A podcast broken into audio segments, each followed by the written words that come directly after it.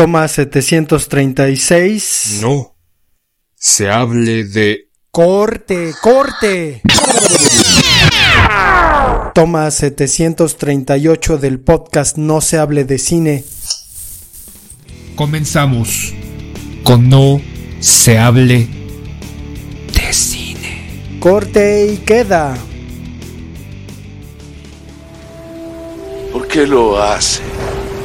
¿Para qué se levanta? ¿Para qué seguir luchando? ¿Acaso piensa que está peleando por algo aparte de su supervivencia?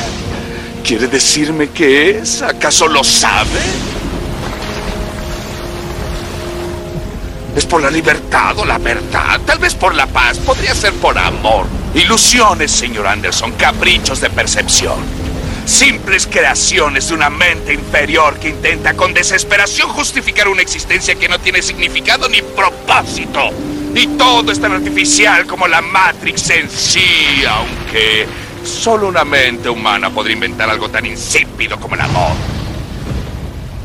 ¿Qué es real? Si te refieres a lo que puedes sentir, puedes oler, puedes probar y ver, real son simples señales eléctricas que interpreta tu cerebro. Y este es el mundo que conoces. El mundo como era a finales del siglo XX. Ahora existe solo como parte de una simulación neurointeractiva que llamamos Matrix. Has vivido en un mundo de sueños, Neo. Este es el mundo, tal cual es hoy.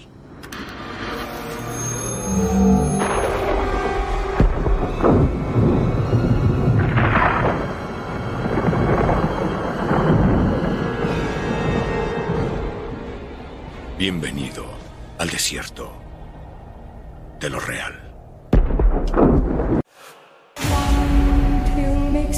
What happens when they change something? What happens when they change something? What happens when they change they change something? What happens when they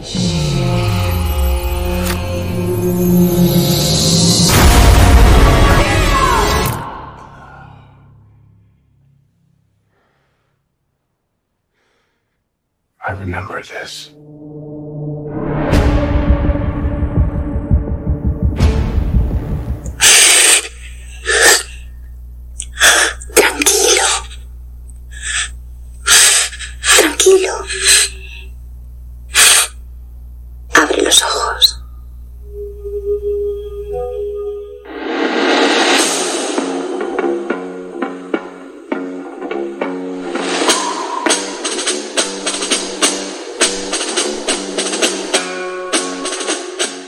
Bienvenidos al podcast No se hable de cine. Vamos a hablar de una película, una cuarta película de lo que podríamos decir ya es una saga. Supongo que en algún momento aparecerá una quinta y una sexta, pero pues es una película de la que francamente teníamos expectativas. Digo, cada uno de nosotros la vio por su cuenta. Yo la vi en la televisión, bajada de internet, Sila la vio en el cine, pero vamos a hablar de... El cine se ve en el cine, cabrón. Creo que eso dice Cinépolis, ¿no? O Cinemex, estas cadenas Ya me adoctrinó. que se terminaron quedando con los cines en México, pero bueno, eso es otra cantaleta. Sin embargo, vamos a hablar de la última entrega de Matrix. ¿Cómo la viste, Sila? ¿Cómo, cómo viste, Sila? Yo, la verdad, la empecé a ver, sin embargo, había, había comido unos vistecitos, Pero ¿cómo la viste? ¿no? La vi, este, en mi casa, la descargué, ya dije, de, de estos grupos de Telegram que son bastante útiles. La descargué, la puse en la televisión, comencé a verla, yo creo que pasaron 10 minutos cuando me dio el mal del puerco y me jeté. ¿Por qué, señor Anderson? ¿Por qué lo hace? Y de pronto, pues verla en, en una televisión, que estaba cerca de la cama, yo estaba acostado, mis, mis perras se fueron a acostar conmigo Eso sonó feo. puta madre! Pero tengo dos perritas que se llaman Sato y Saru. Les mando saludos. Si están escuchando esto, pues llego mañana para darles de comer, pero. Nos quedamos dormidos, güey. Los tres acá hasta abrazaditos con el frío. Me desperté y ya la película había terminado. Y ayer, en la tarde, cuando estaba haciendo un trabajo, me senté a verla en un sillón cómodo y la terminé de ver. Yo para verla, pues como tenía muchas expectativas, renté una sala para mí solito, dije, yo no quiero gente susurrando, comiendo. Entonces fui la primera función en un cine cerca de casa y era el único, el único que estaba. Yo dije, ah cabrón, me van a secuestrar. Pero no, yo llegué con muchas expectativas. La primera de Matrix, me parece, salió en el 99. Igual yo fui a verla solo, la segunda también. Esta última entrega fui a, verla solo.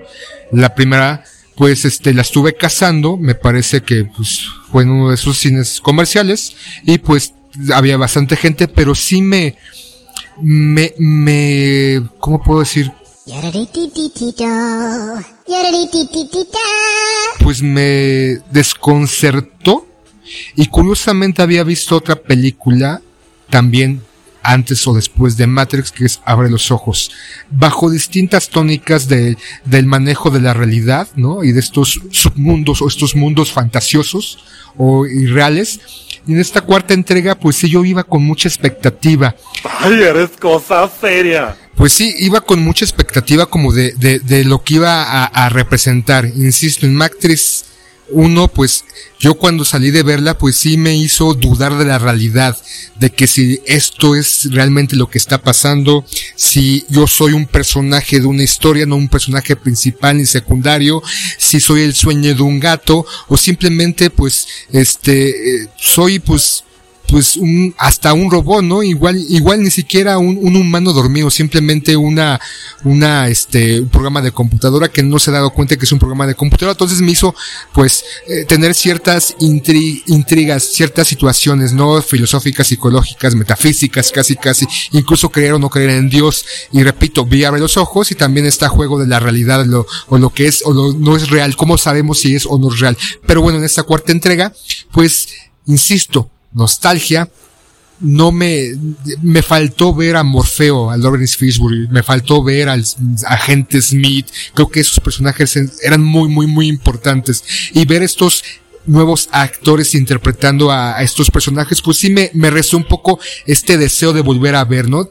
Y de repente, también la música, creo que el soundtrack es muy bueno este, también de la primera es muy bueno también. Este, entonces es algo que se maneja la, el nivel de fotografía, el nivel de la ambientación de los espacios, el, el, el, los efectos especiales no son demasiados, pero le comentaba el poeta en una escena donde está, en este caso, decía el poeta Doggy Hauser, ¿no? El actor que interpretó cuando era niño a Doggy Hauser, como el psicólogo de Neo, o de, de este Mr. Anderson, pues en, en una super cámara lenta, ¿no? Entonces creo que visualmente o técnicamente en efectos especiales lo más recatable. Matrix 1 se voló la barda en su momento con el manejo de los efectos especiales. Y sobre todo esta entrega donde, spoiler, eh, el manejo de la historia, en cómo este, todo se reactivó, ¿no? se reseteó el mundo de las máquinas y el mundo de los humanos. Neo no es Neo físicamente, ¿no? Está como en, una, en una máscara tipo, este, Misión Imposible, es un viejito pelón que hizo un juego un juego, video, un juego de video que es Matrix. Y hay Matrix 1, Matrix 2 y Matrix 3 en este mundo de Matrix 4, pero son juegos de video. Sí, creo que eh, la película es eh, en su base pura nostalgia, pero también creo que es la película más incluyente que yo he visto hasta hoy, ¿no? Ah, sí, los hermanos Wachowski, ahora hermanas Wachowski creo que eh, pues meten de todo, ya les nada les faltó meter un elefante, pero hay elefante rosa casi desfilaba, entonces creo que estaba detrás del castor morado. Pero está, ¿no? O sea, el asunto es que en el incluyentismo, si se ve ahí, pues ya no hay pedo. Entonces, digo, creo que es una película que cumple con todas las expectativas que se esperan hoy en día sobre lo que debe ser una película desde la perspectiva del cine de los americanos. Pero esta, esta nostalgia de la película, a mí más que remitirme a las tres películas, que además están referenciadas todo el tiempo completamente, ¿no? No, ni siquiera, bueno, es que me parece que deliberadamente esta película nos trata como estúpidos al ni siquiera darnos la oportunidad de decir, ah, bueno, esta, esta parte de la película remite a esta parte de las otras películas porque nos desenrollan los easter eggs. Es que son pequeños flashbacks que de repente en la propia este, televisión que ahí se muestra, sobre todo yo creo que para aquellos que no la han visto, ¿no? Las jóvenes, estos millennials de 20, 25 años, o bueno, generación joven, que no ha visto Matrix 1, si la vio no le importó. Entonces, como hacer una referencia hacia lo que pasó y poder, este, mezclar, ¿no? Claro, para aquellos que la vimos, creo que es demasiado exagerado. Ah, bueno, entonces, yo pensaría que es un gesto de inclusión, ¿no? Es decir, vamos a incluir a lo que, a los que no vieron Matrix 1, 2 y 3, para ahorrarles la chamba, ¿no? Para ver que somos con, considerados con ellos, pues vamos a... Es por si no vieron la, la saga, ¿no? Entonces, para que no se pierdan el y sepan por qué pasa esto en la película en ese momento, pues vamos a darle una pequeña cápsula, una pequeña crestomanía. Pero ese, ese bulto que el espectador tiene sobre sus hombros es una cabeza y dentro hay un cerebro, ¿no? Entonces no creo que sea tan complicado. Neta, me lo juras. Ay, no puedo hacer eso, güey. El asunto es que a mí me remitió a la nostalgia que hay en una película que se llama Maverick, donde sale Mel Gibson, Jodie Foster y tiene un papel muy pequeño Danny Glover. Hay una escena en donde de repente el personaje de Danny Glover y el de Mel Gibson, que es Maverick, se encuentran.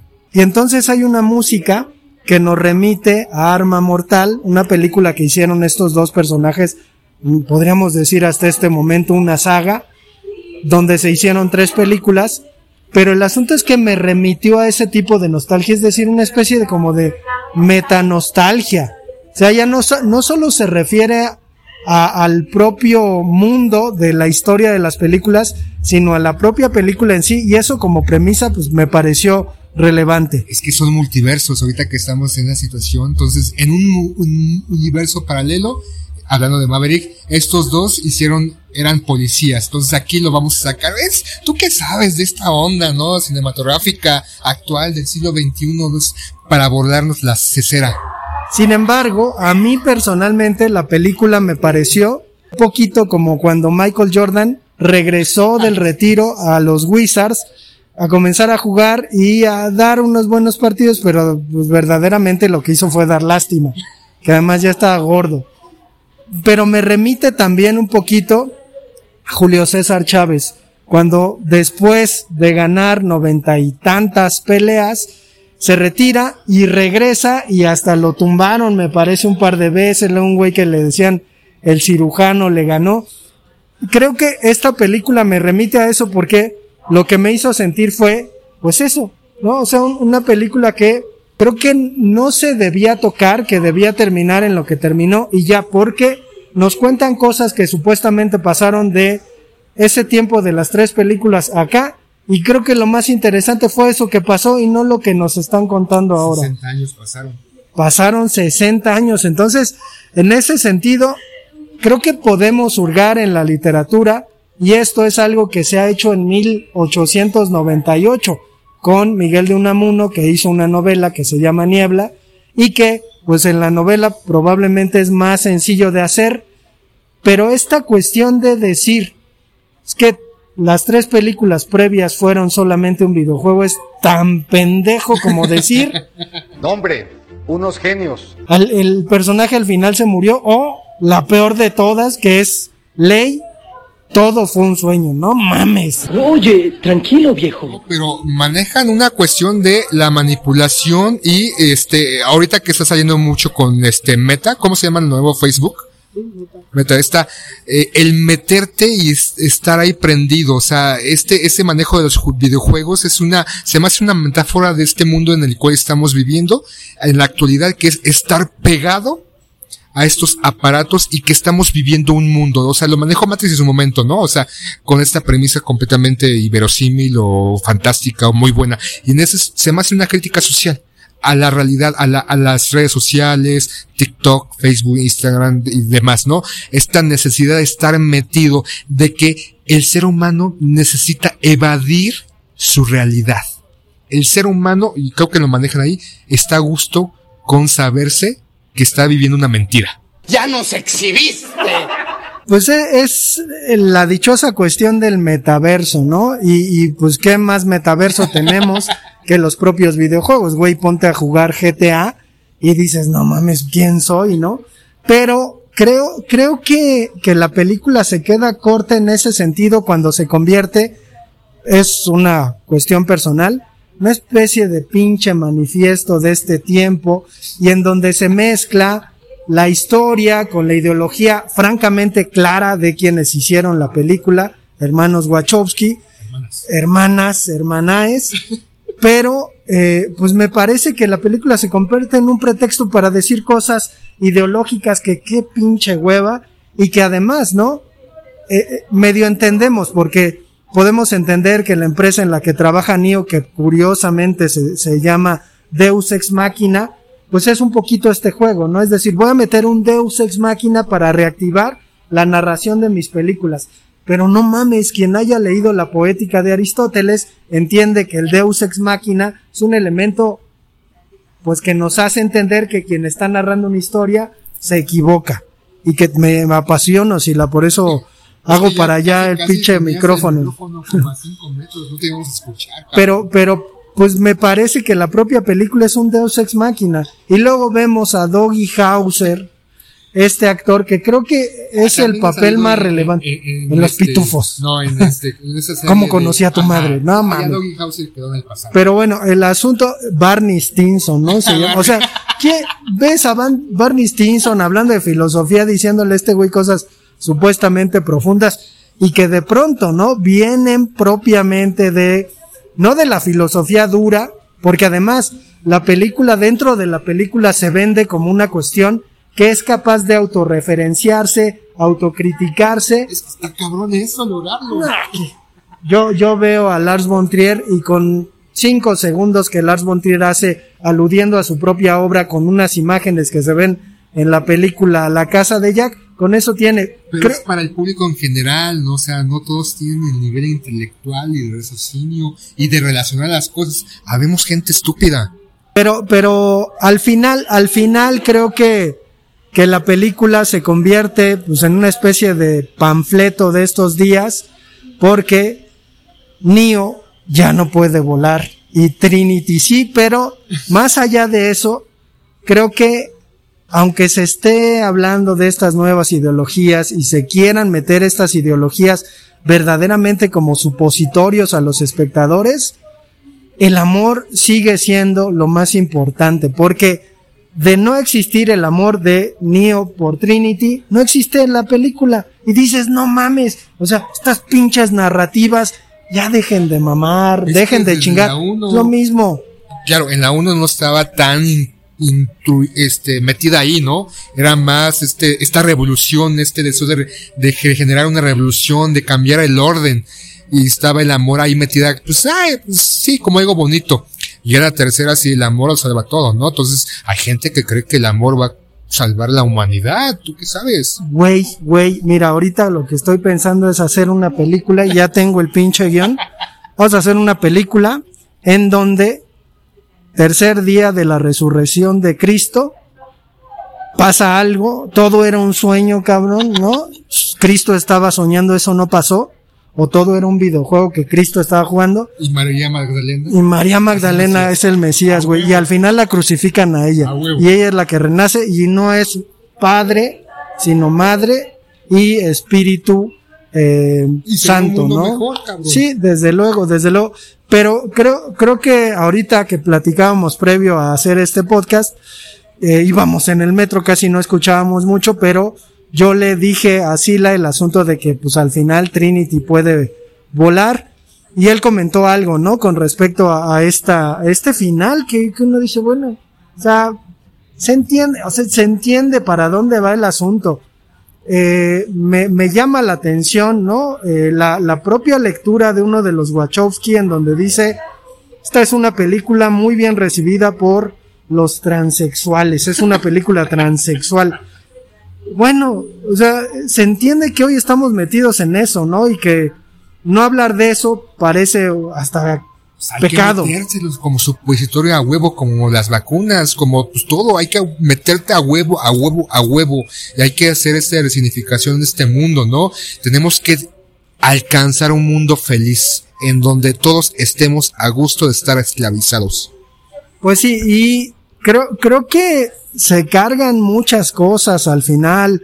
Creo que esta nostalgia, esta necesidad de hacer también negocio, que no es solamente el asunto de decir es que es la nostalgia de que Matrix tiene que tener una cuarta entrega. Digo, francamente yo pienso que no la necesitaban. Un Animatrix, ¿no? Como en Animatrix. O sea, Animatrix es previo a, a Matrix. Pudieron haber hecho pues un cortometraje animado y hubiera estado ni al pedo. Sí, pero, pero es, es sacar provecho, ¿no? Es decir, habrá personas muy satisfechas con Matrix 4 y diciendo, esta es la película incluyente que esperábamos porque sale de todo, todo ser que se imaginen sale ahí. Hasta robots ya este, reformados y revolucionarios en pro y lucha codo a codo, mano a mano con los humanos. Un robot que se transformó, ¿no? Que transformó su Uno conciencia. Es un, este, un programa. En- ya ves que en la Matrix 2 o Matrix 3 había una niña que un programa. O sea, ahí manejan que fue creada por dos programas, como dos programas que tuvieron sexo virtual o no sé cómo y generaron, crearon un nuevo programa. Y aquí en la cuarta sale, ¿no? Que se tiene la capacidad de adentrarse a un robot y poder estar, aparte este manejo de los programas ya pueden estar en la realidad. Güey, pero esos pinches gatitos flotantes que dices, no mames.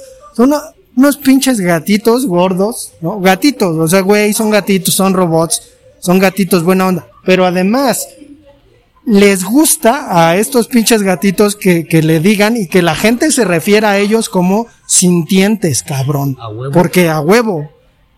Es como ahorita esto, esta cuestión de que hoy nací, no soy un hombre, tampoco soy una mujer, soy un perro. Y mañana tal vez sea una hamburguesa. Y pasado mañana tal vez me, me identifique con una planta.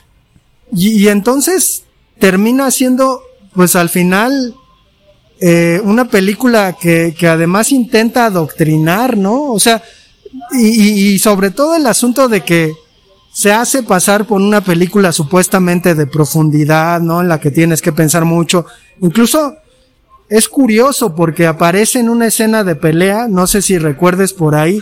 Cuate que yo no sé de dónde salió, yo le pausé, regresé la película, que empieza a gritar, ¿no? Es que los tiempos de antes eran mejores, es que ahora, este, se arriesgan menos, antes eran más originales. Uno dice, güey, deja tu puto sermón de mierda para otra ocasión. Digo, lo que voy a decir va a ser fuerte, pero creo que lo habíamos comentado la otra vez.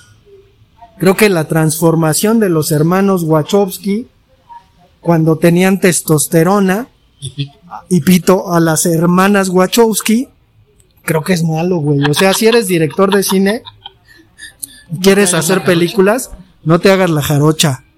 Ya, este, los, los feministas y feministas y transgéneros van a hacer una campaña para bloquearnos por estos comentarios. No, no hagan caso, es el poeta que está hablando estrictamente de un aspecto cinematográfico. Aquí en No sabe de cine, acogemos a todos los géneros en el mundo. Bueno, es lo que, es lo que, lo que se supone que hay que decir. Digo, si suena fuerte, pues también ellos, ¿no? A veces tienen comentarios, pues, de este tipo, ¿no? Que intentan, más que, más que crear puentes de comunicación, pues, destruir. Pero bueno, creo que, creo que, pues, la película, francamente, me parece una película palomera, ¿no? Pero nunca pensé que Matrix se fuera a convertir en una película palomera. Ya, en la tercera como que había vistamientos, ¿no? O sea, porque sí, ya como que de repente la manera, incluso los efectos especiales se empezó a decaer, ¿no? Creo que Matrix, si se hubiera quedado en la primera, hubiera sido todo perfecto.